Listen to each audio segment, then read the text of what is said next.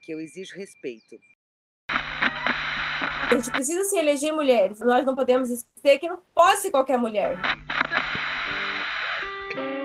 Olá, bem-vindos ao podcast Planos e Panos, onde a gente dá pitacos sobre a vida política.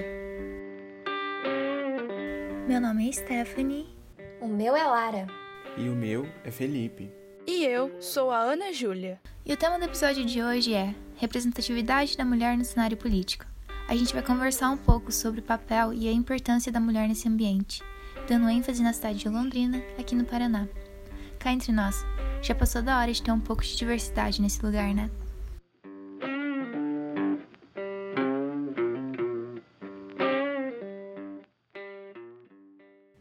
O Brasil é um dos países com menor representatividade feminina em cargos de poder. Eles fizeram até um ranking sobre a má representação, e adivinha, a gente está no topo, entre os três piores da América Latina.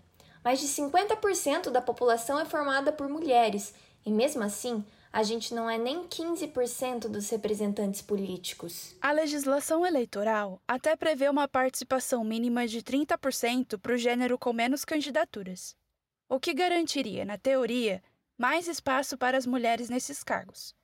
Mas mesmo assim, esse mecanismo é mal distribuído e não funciona realmente. As eleições continuam com prevalência masculina elas ainda são minoria entre os nomes lançados para concorrer ao Executivo Municipal. Só uma a cada dez candidaturas à Prefeitura é de mulheres. Nas câmaras de vereadores, esse percentual é de 34%. Apenas uma das 26 capitais brasileiras vai ser governada por uma mulher, e é de Palmas, em Tocantins, onde Cíntia Ribeiro, do PSDB, se reelegeu em primeiro turno. Até hoje, nenhuma mulher foi eleita para comandar a Prefeitura de Londrina que convenhamos, não é conservadora só nesse aspecto. O máximo de representatividade feminina que tivemos, antes das eleições de 2020, foram três vereadoras entre os anos de 2001 a 2004 e 2013 a 2016. Esse ano, sete mulheres foram eleitas, que é um grande avanço comparado com os anos anteriores. Então, como a gente faz para mudar isso? O que deve ser feito para que as mulheres tenham mais voz na política? E o que deve ser feito para que aquelas que foram eleitas sejam ouvidas? Quando eu entrei, é... hora que eu fui falar a primeira vez, um, um dos vereadores latiu, né? Tipo assim, ah, vereador, as vereadoras, a vereadora dos cachorrinhos, e au, au, au, né? Só as cachorras desse jeito. E eu virei para eles e falei assim: primeiro, que eu exijo respeito. Segundo, que a cachorra que você se refere é mãe, é mulher, é filha, é irmã e é protetora de animais, sim. E eu exijo respeito, senão, é, a gente tem um, um, uma comissão aqui de ética e eu poderia mandar ele para ética, ele sabia disso. Então ele pediu desculpa, falou que foi brincadeira, tal, mas dali para frente ninguém mais é, é, se, tentou fazer qualquer coisa do tipo. Mas eu aguentei muitos deputados federais, inclusive, dançando só as cachorras na TV para se referir a mim por eu ser protetora de animais. Mas isso nunca me ofendeu, eu nunca tomei para mim, porque não, não, não me atinge. Mas, se eu quisesse, teria processado todos eles.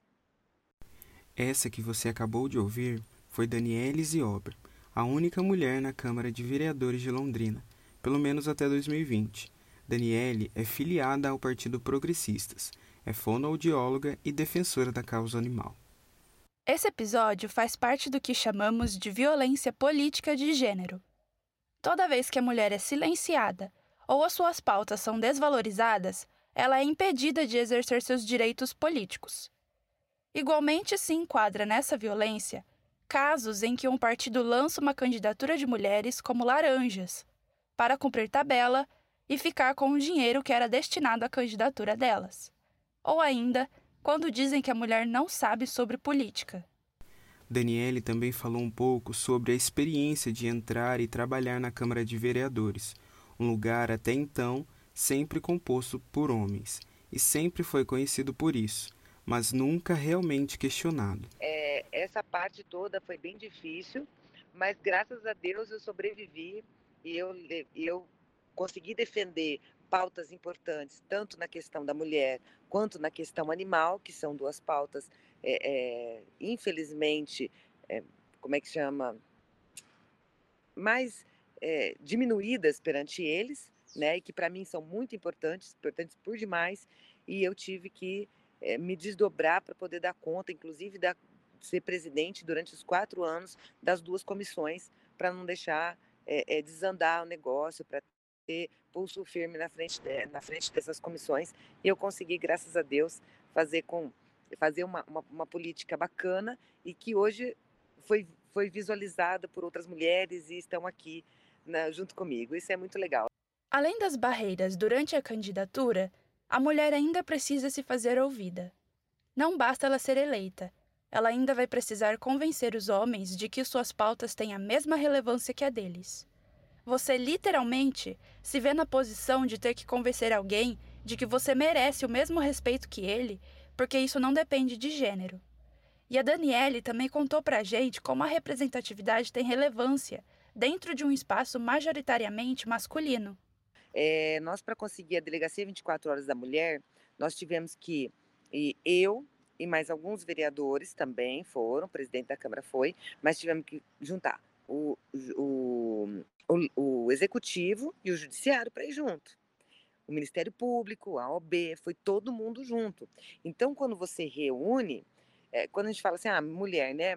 Claro que tinha mais mulher do que homem, mas quando você reúne a força é, de muitas pessoas, a gente pode transformar uma questão que estava negativada em positiva. Então, eu acho que as mulheres vêm para somar esse tipo de coisa. E ela é muito perseverante, a mulher. Ela é mais chata no que ela quer, entendeu? Ela é, ela é mais exigente nas coisas. Então, eu acho que nesse quesito, misturando bem, num, lugar que era predominantemente machista, né? Predominantemente, predominantemente dos homens, e se misturar só tem só tem a enriquecer o debate, a enriquecer a força, entendeu? É nesse ponto que eu falo. E quem também conversou com a gente foi a professora Ângela Silva. Ela é formada em Letras pela Universidade Estadual de Maringá. Esse ano foi candidata pela primeira vez a vereadora de Londrina pelo PSOL. Na nossa conversa, ela contou sobre a sua experiência como uma mulher negra nesse caminho de se posicionar politicamente.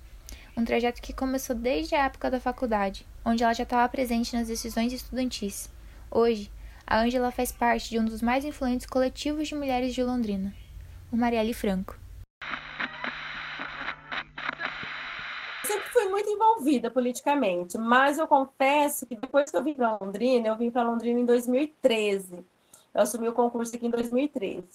É, e aí eu fiquei um pouco parada, assim, sabe, dos movimentos, principalmente dos movimentos sociais, da militância. É, e aí em 2017 é, quando começou ali, né? Eu acho que foi o golpe né, da presidente Dilma, é, trouxe um alerta para nós, né, do movimento e também para nós que éramos partidários. É, e aí então surgiu essa necessidade mais ativa de buscar uma organização política e, e também de movimento mais ativo em Londrina. Tá?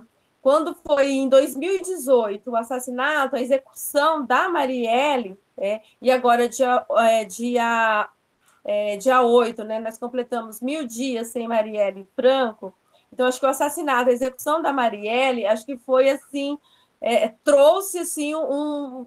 tirou a gente do chão, né? Deu um, um, medo e ao mesmo tempo, assim, olha, é preciso fazer alguma coisa, não dá. É um absurdo uma, é, uma parlamentar ser executada da forma que Marielle foi executada, né? E aí depois vem todo o processo de 2018, execução da Marielle, Aí é, o governo, né, a, o governo Bolsonaro, a eleição do governo Bolsonaro, as lutas, né, também é, a nível a, a, nível mundial, né, da, da, da, do movimento feminista que começa lá é, na Holanda e vem para a América Latina, né, é, em 2017 e chega muito forte, né, assim, a, a luta da reforma da previdência em 2017. Então todas essa, essas lutas é, e foi mostrando o protagonismo também das mulheres, né, que se consolidou no Ele Não. Eu acho que o Ele Não, para nós, é, é um movimento assim que a gente tem sempre que relembrar, né, da importância que foi o movimento do Ele Não no Brasil. Tá? Então, acho que a partir desse momento é que surgiu realmente a necessidade da gente buscar é, uma organização mais coletiva para disputar esses espaços políticos de poder. Tá? Então, assim, o coletivo Marielle Franco ele surge nessa luta é, em 2018 é, e com esse objetivo de fortalecer as mulheres para ocupar esses espaços de poder. Acho que numa das primeiras reuniões que nós tivemos no final de 2018 é, era, não era, era um grupo de mulheres que a gente estava assim, apavorada após a eleição de Bolsonaro, né? E a gente não sabia o que fazer. Aí falou, vamos organizar, vamos nos organizar. Então, nós juntamos um grupo de mulheres e começamos a conversar para ver o que, que podíamos fazer. E aí fomos estudar um pouco a história do feminismo, é, estudar um pouco mais né, a, a, fundo. E aí a ideia surgiu: olha, precisamos fortalecer mulheres negras, mulheres indígenas, para que na, na próxima eleição nós é, possamos sair com uma candidata. A ideia era uma candidata, né? Fortalecer um, pelo menos uma, uma mulher para sair candidata é, em 2018. É, em, 2020, em 2020. Então, o projeto ele surge lá em 2018, né? E a gente vem construindo aí é, coletivamente. Então, acho que são várias ações, várias perdas, mas também várias lutas, né? Que foi, é, foi nos construindo, dando condições para que nós é, pudéssemos chegar em 2020 com uma candidatura coletiva de mulheres, né, uma, com uma candidatura de mulheres bem representativa, né, que era fazer um debate de mulheres negras, mulheres da favela e também com de mulheres indígenas. Então, é, é isso, não, não, tem mais como ficar parada, né? A gente está é, é, acumulando muitas perdas, né? E cada vez mais. A mulher não ocupa espaços políticos da noite para o dia. É um processo que ocorre há anos e vai durar por muitos outros, porque a sociedade tem uma tendência maliciosa de ignorar aquilo que não convém a ela. Quem está no poder, que é o homem, branco e heterossexual, não quer perder esse status. Ele não quer que as coisas mudem. Mas então, por onde podemos começar a mudar essa história e ter uma conversa que realmente traga resultados positivos para a causa? O processo ideológico né, que nós vivemos ele, ele silencia, ele apaga e ele esse processo ideológico faz a gente não perceber quem nós somos, né? Então, assim, acho que primeiro é um processo é muito difícil. Eu vou falar enquanto uma mulher negra, você se olhar e se identificar enquanto uma mulher negra no, no, num país extremamente racista, né? É, então, assim, não é fácil esse processo de construção é, ideológico de identidade. É, é mas acho que a gente começar. Eu, eu sou professora de educação, tá? Então, se assim, a minha pauta, a minha luta é a gente precisa, desde o início, desde a pauta da educação infantil, é, fazer essa busca e trabalhar com é, é, é, é esse processo identitário, né? É, eu, eu, não gosto muito dessa palavra identitária, porque parece que, que você está dividindo um pouco o movimento, né? Mas, assim, que nós, enquanto, enquanto mulheres negras, nós precisamos sim trabalhar nossa identidade, mas nós precisamos também é, olhar para o, todo. Então, como fazer isso? Eu acho que é começando por pequenos grupos. Tá? Então, como que a gente faz isso, esse debate com a mãe? Né, com a nossa mãe, com os nossos irmãos, com as nossas tias. Eu acho que o governo Bolsonaro fez um, um trabalho é, muito ruim, né? Porque você acabou com o debate da família. Porque tudo que você vai chegar hoje para falar, é, você não consegue muitas vezes dialogar né, com a família. Mas eu acho que isso está mudando. Mas presença não é sinônimo de representatividade. Aqui em Londrina, por exemplo, nenhuma mulher negra foi eleita. E não é só aqui. Segundo uma pesquisa do IBGE, 27% das brasileiras se consideram negras mas elas não representam nem 3% do Congresso Nacional e são menos de 1% na Câmara dos Deputados. E isso é resultado de uma questão estrutural na nossa sociedade. É por isso que a representatividade é tão importante.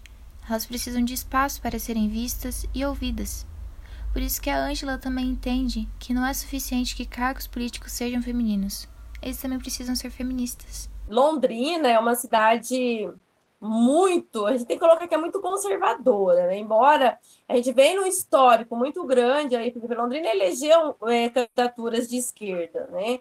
É, mas hoje a gente vive um quadro muito assustador. Né? Então, quando a gente fala é, nessa luta das mulheres, é, se a gente precisa se eleger mulheres na política, mas também a gente pode, nós não podemos esquecer que não pode ser qualquer mulher na política. Né?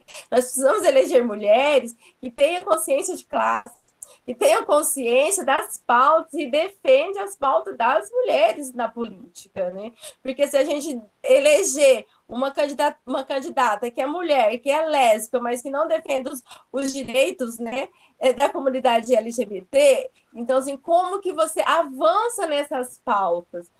As candidaturas coletivas e compartilhadas cresceram de quatro anos para cá.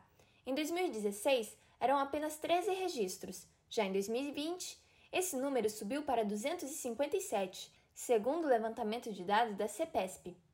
Nessas candidaturas, o vereador eleito compartilha as decisões do mandato com um grupo de pessoas.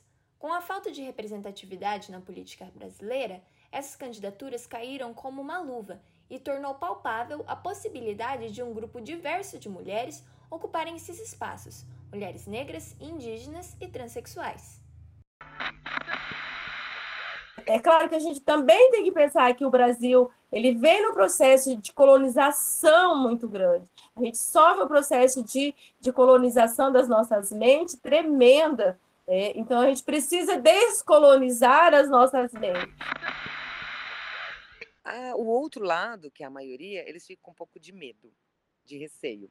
Eu acho que eles têm medo em relação a gente. E com isso a gente encerra o episódio Representatividade da Mulher no cenário político do podcast Planos e Panos. Esse podcast foi roteirizado, narrado e editado pelos estudantes de jornalismo Ana Júlia Gabas, Felipe Soares, Lara Bride e Stephanie Zacheu, com ilustração da capa por Ana Júlia Gabas. Trabalho feito sob a orientação da professora Mônica Kazeker e vinculado ao podcast UEL Sonora. Obrigado por ouvir o Planos e Panos e até a próxima.